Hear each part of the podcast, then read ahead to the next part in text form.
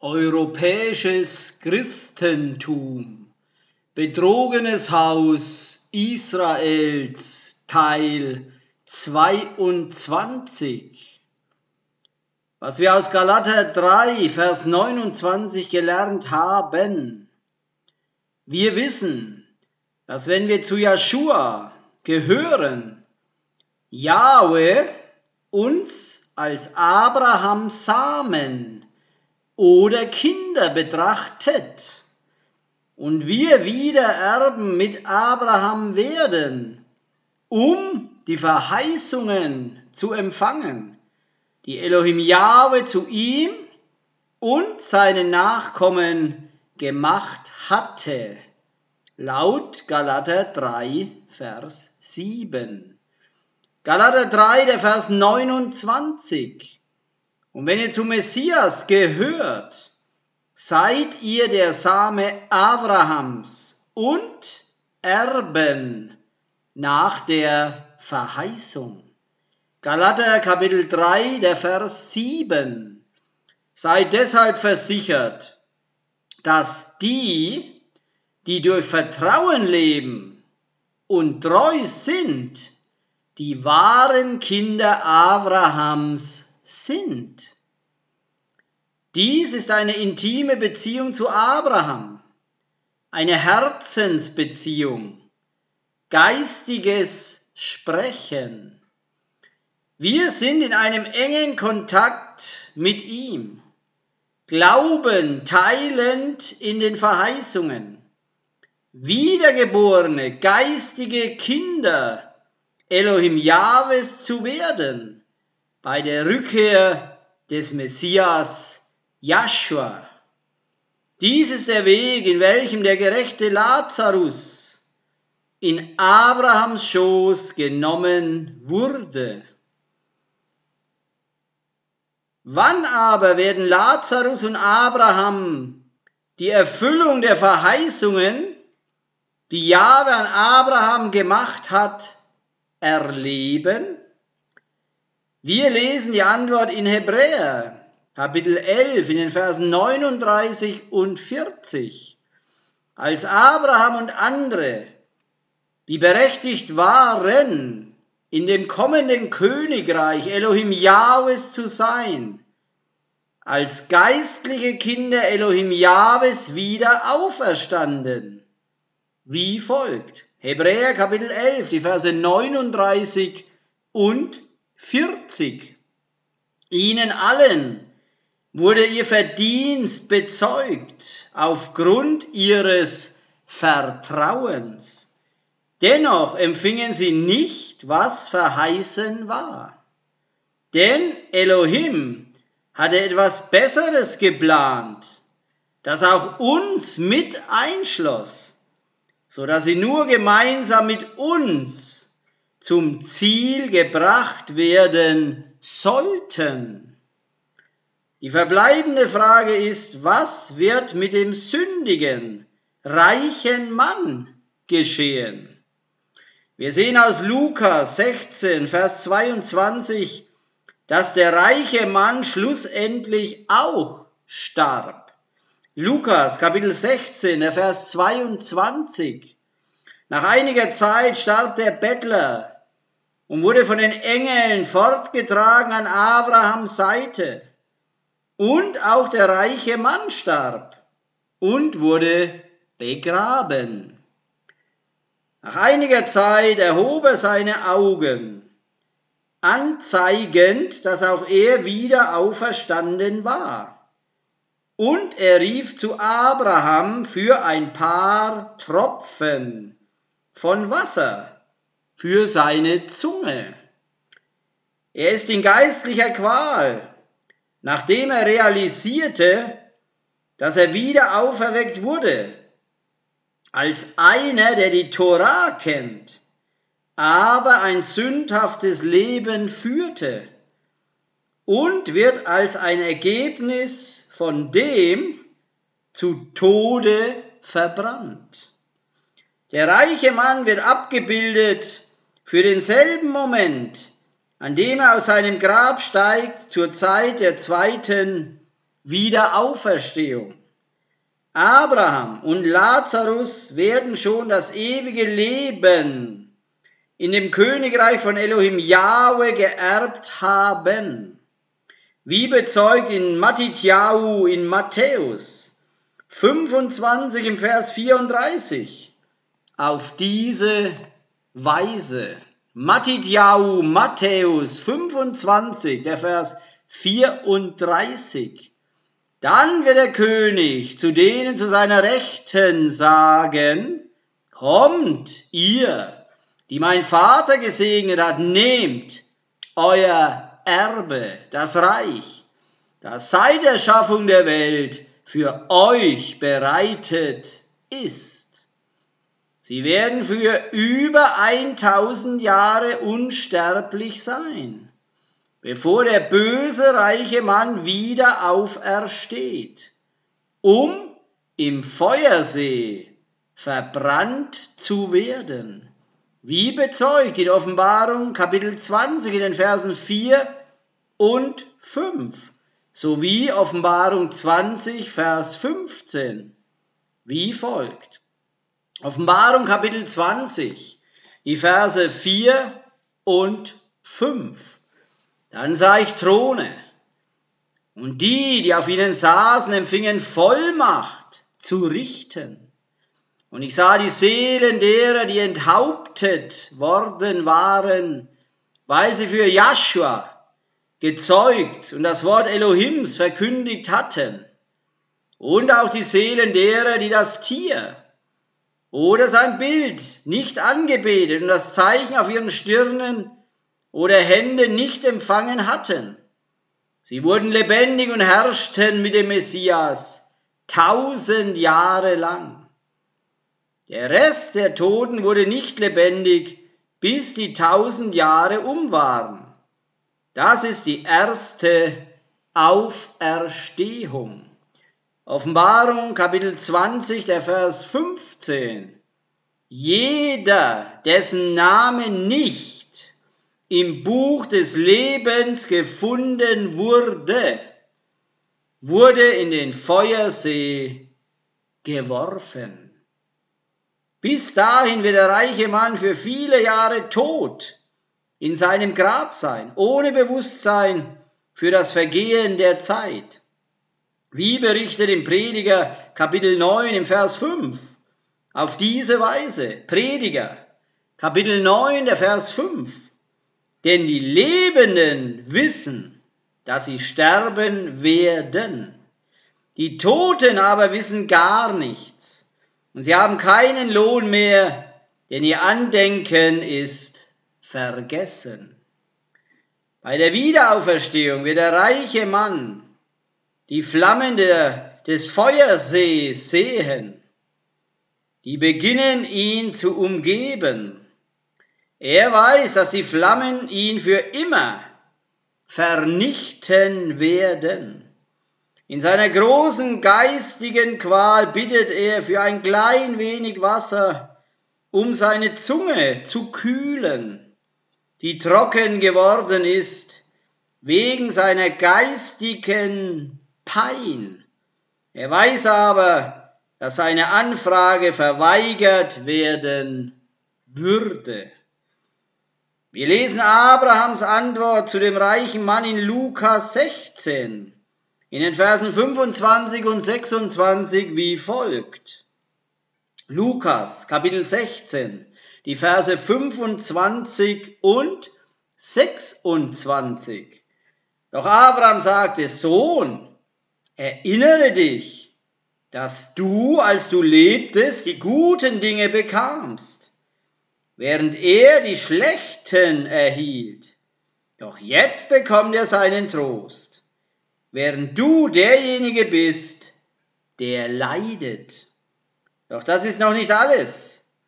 Zwischen dir und uns wurde eine tiefe Kluft gegraben, sodass die, die von hier zu dir hinübergehen möchten, es nicht können noch kann irgendjemand von dort zu uns herüberkommen. die große Kluft zwischen den beiden Wiederauferstehungen wird der Unterschied zwischen der Sterblichkeit und der Unsterblichkeit oder den tausend Jahren sein. Diejenigen, die unsterblich gemacht worden sind, werden niemals sterben, weil sie aus Elohim Yahweh geboren worden sind. Wie bezeugt in Offenbarung Kapitel 20 im Vers 6 auf diese Weise. Offenbarung 20, Vers 6. Gesegnet und heilig ist jeder, der teilhat an der ersten Auferstehung. Denn über ihn hat der zweite Tod keine Macht. Im Gegenteil, Sie werden Kohanim Elohims und des Messias sein. Und sie werden tausend Jahre lang mit ihm herrschen. Abraham und der Bettler werden auf der unsterblichen Seite von dieser Kluft sein. Der sterbliche reiche Mann auf der anderen Seite sehend den bevorstehenden ewigen Tod durch das Feuer. Viele von den Verdammten, wie der reiche Mann, werden ihre Angehörigen warnen wollen über das, was lügnerisch vorausging, nicht realisierend, dass mehr als 1000 Jahre vorbeigezogen sind, seitdem sie gestorben sind. Und dass auch alle anderen Menschen auch schon ihre Chance bekommen hatten, die Erlösung zu empfangen. Die Antwort, die dem reichen Mann durch Abraham in Lukas 16 in den Versen 29 bis 31 gegeben wurde, als er ihn fragte, ob er nicht seine fünf Brüder warnen könnte, damit sie nicht auch zu dem Platz der Qual kommen, informiert uns, dass beide, Lazarus wie auch der reiche Mann, jüdisch waren. Wie folgt. Lukas 16, die Verse 29 bis 31. Aber Abraham sagte, sie haben Mosche und die Propheten. Sie sollten auf sie hören. Doch er entgegnete, nein, Vater Abraham, sie brauchen mehr. Wenn jemand von den Toten zu ihnen kommt, werden sie bereuen. Aber er antwortete, wenn sie nicht auf Mosche und die Propheten hören, werden sie auch nicht überzeugt sein, wenn jemand von den Toten aufersteht. Das Gleichnis von Lazarus und dem reichen Mann bekundet nicht ewiges Leben im Höllenfeuer, aber Joshua lehrte seine Zuhörerschaft über die zwei Wiederauferstehungen aus dem Tod. Für die Gerechten und für die Bösen. Die einen zum ewigen Leben und die anderen zu dem Feuersee. Glaubst du, dass Sünder ewig in der Qual leben werden, in einem immer brennenden Höllenfeuer, als Belohnung für ihre Sünden?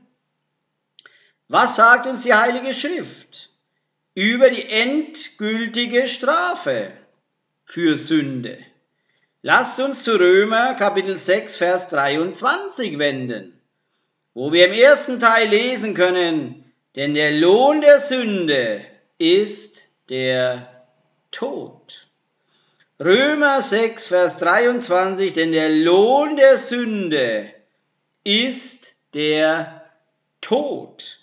Ewiges Leben aber kommt als eine freie Gabe von Elohim. In der Vereinigung mit dem Messias Joshua, unserem Adonai.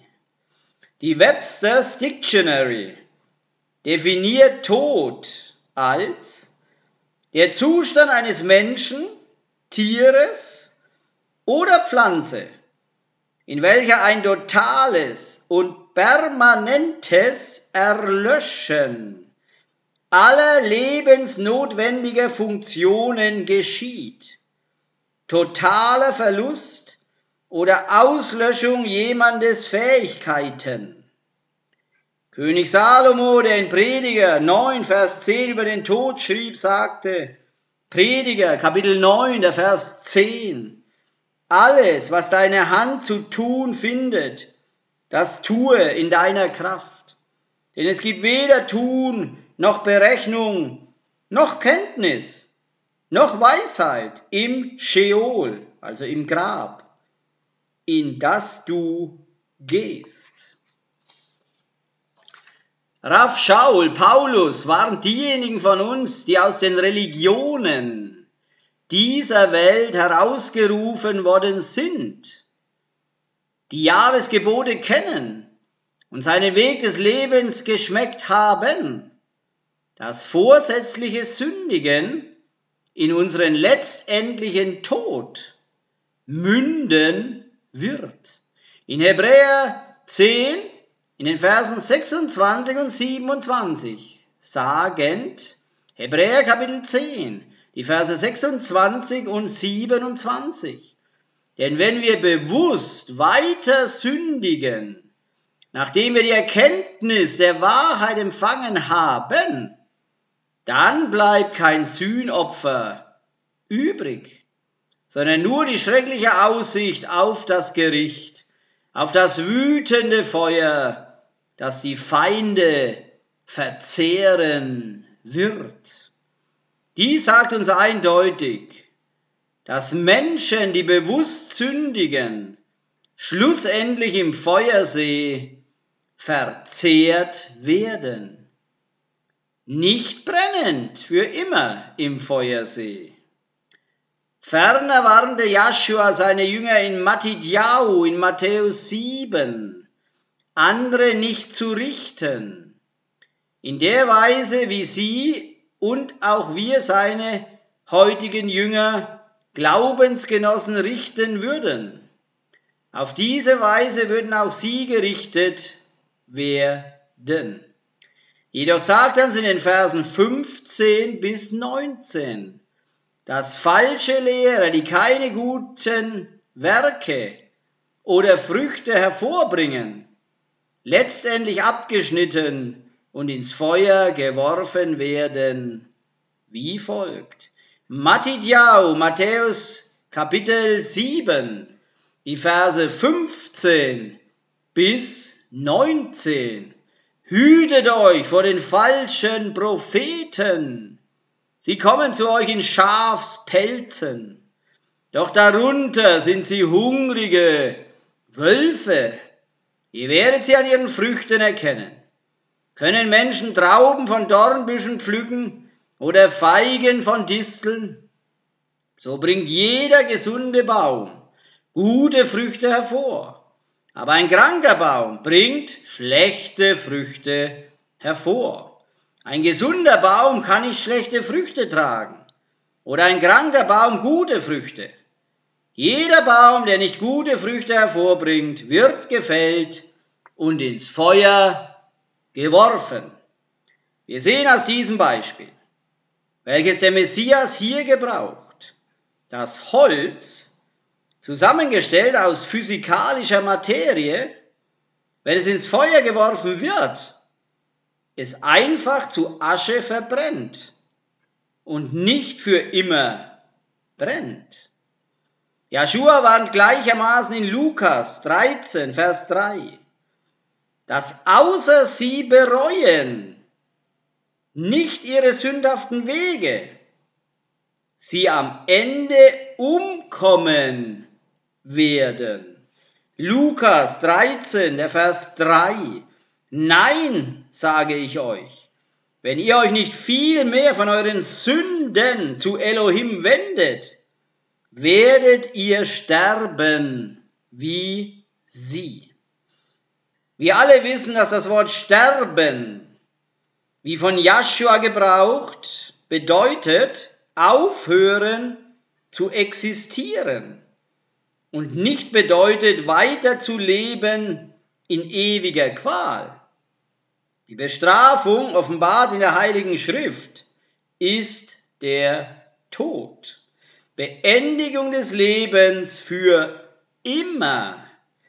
Der Punkt ist, obwohl die meisten Religionen glauben, unsterbliche Seelen zu haben, also bedeutend ewiges Leben, Elohim Jahwe der einzige mit ewigem Leben ist. Wie es bestätigt wird in 1. Timotheus 6 im Vers 16. Auf diese Weise. 1. Timotheus Kapitel 6, der Vers 16 der allein unsterblich ist, der in unzugänglichem Licht wohnt, das kein Sterblicher je gesehen hat noch sehen kann. Ihm sei Ehre und ewige Macht. Amen. Ewiges Leben ist bestimmt nicht etwas, mit dem wir geboren worden sind, da es ein Geschenk Jahwes ist dass er denen schenken will, bei der Auferstehung, die ihm gehorchen. Ewiges Leben und Tod stehen im Gegensatz zueinander durch die ganze heilige Schrift. Joshua zeigt bei seinem Gleichnis vom Unkraut in Matidjau in Matthäus 13, dass selbst unter denen, die Jahwe berufen hat, einige durch Satan unter die wahren Gläubigen gesät worden sind. Wir lesen aus den Versen 28 bis 30, wie er erklärt, dass solche unter den wahren Gläubigen sind, ihr Wachstum zu hemmen und sie eines Tages, wenn die Auserwählten gesammelt werden, verbrannt werden, wie folgt. Matthäus, Matthäus, Kapitel 13, die Verse 28 bis 30. Er antwortete, ein Feind hat das getan. Die Knechte fragten ihn, möchtest du, dass wir gehen und es ausreißen? Doch er sagte, nein, denn wenn ihr das Unkraut ausreißt, könntet ihr gleichzeitig etwas von dem Weizen ausreißen. Lasst sie beide zusammen wachsen bis zur Ernte. Und zur Erntezeit werde ich die Schnitter heißen, zuerst das Unkraut zu sammeln und zu bündeln, um es zu verbrennen, den Weizen aber in meine Scheuer einzubringen. Die Bösen, die mit voller Erkenntnis die ihnen während ihres Lebens hier auf Erden gegeben wurde, sündigen, werden am Ende durch das Feuer vernichtet, wie bezeugt. Im Psalm 37 im Vers 20 auf diese Weise. Psalm 37, der Vers 20. Denn die Gottlosen werden umkommen. Und die Feinde Jahwes, wie die Pracht der Auen, schwinden sie. Sie schwinden dahin wie Rauch. Wir sehen in Maleachi Kapitel 3 im Vers 19, dass da eine Zeit kommen wird, die ist so heiß, dass sie die Bösen verzehren wird, wie folgt.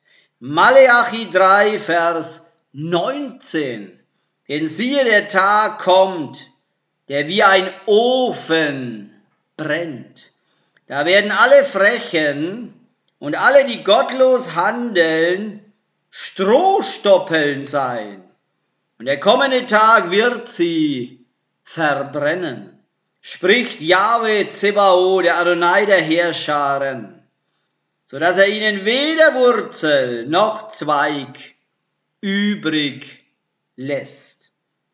Wer wird aber eines Tages die Bösen verbrennen? Wird es der Satan oder wird es Elohim Jahwe sein?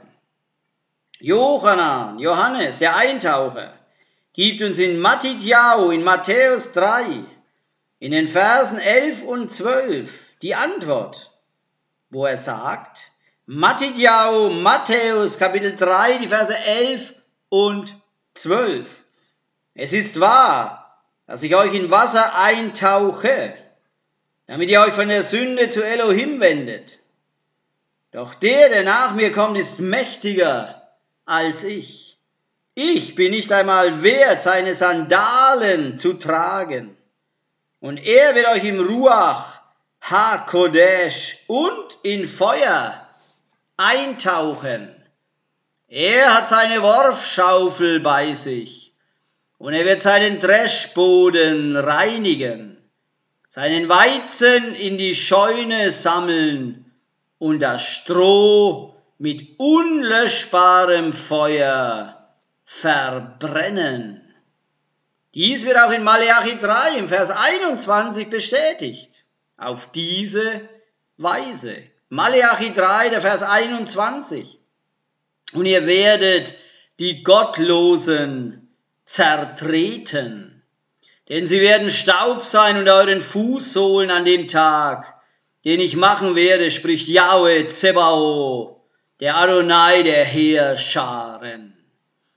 Das Höllenfeuer, wovon die Heilige Schrift spricht, wird viel heißer sein als das scheinbare Höllenfeuer der meisten Prediger, welches nur heiß genug für Pein ist.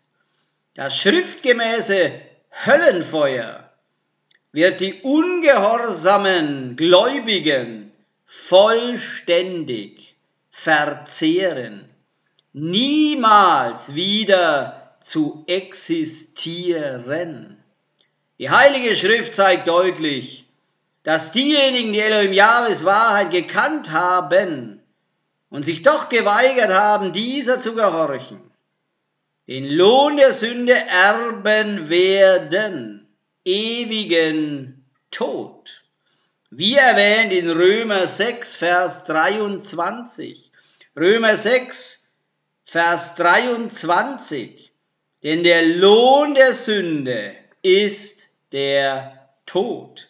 Ewiges Leben aber kommt als eine freie Gabe von Elohim in der Vereinigung mit dem Messias Joshua, unserem Adonai.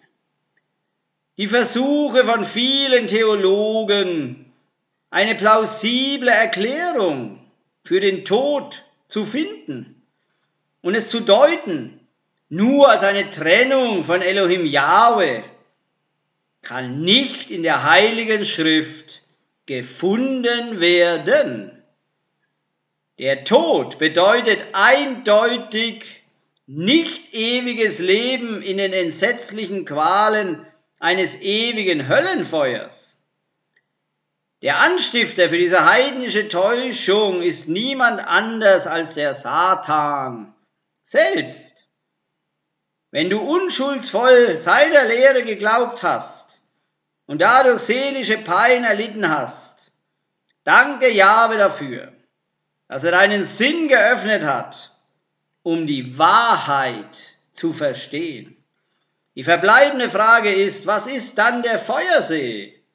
von dem in der Heiligen Schrift gesprochen wird. Was ist der Glutofen, der die Bösen wie Spreu verzehren wird? Und wann wird dies geschehen?